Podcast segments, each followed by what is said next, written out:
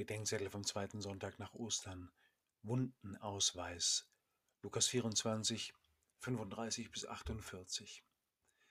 Bis in die 80er Jahre hinein stand in deutschen Reisepässen ein Angabenfeld besondere Kennzeichen. Blinddarmnarbe hätte da bei mir stehen können, das Feld war aber leer. Weil die Jünger den Auferstandenen nicht erkennen, weist er sich aus. Sein Ausweis sind besondere Kennzeichen, die Wundmale an Händen und Füßen. Es sind Wunden, nicht Narben, die die Jünger sehen.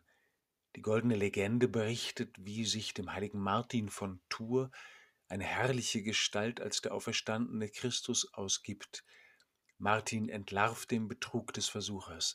Ich werde nicht glauben, Christus sei gekommen, außer ich sehe ihn in der Gestalt, in der er gelitten hat und mit den Wundmalen seiner Kreuzigung. Was sagt uns der Ausweis der Wunden? Die Wunden sagen, ich bin es. Ich bin derselbe, den ihr gehört, dem ihr geglaubt habt und dem ihr nachgefolgt seid, der gegeißelt und gekreuzigt wurde, um den ihr getrauert und den ihr aufgegeben habt.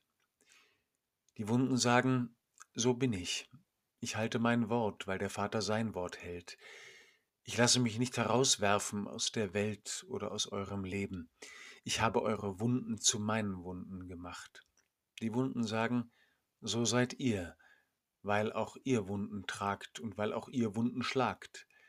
Ich leide eure Leiden, jene, die ihr selbst tragt und jene, die ihr anderen zufügt. Und die Wunden sagen, so wird es sein. Alles wird einmal vor Gott kommen und dort geheilt, versöhnt und vollendet werden.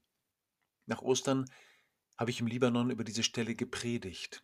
Vor mir saß der zwölfjährige Tufik, den Kopf voller Wunden. Und ich dachte, diese Heilung, Versöhnung und Vollendung beginnt schon da, wo wir die Wunden der Menschen berühren, die Jesus zu seinen gemacht hat.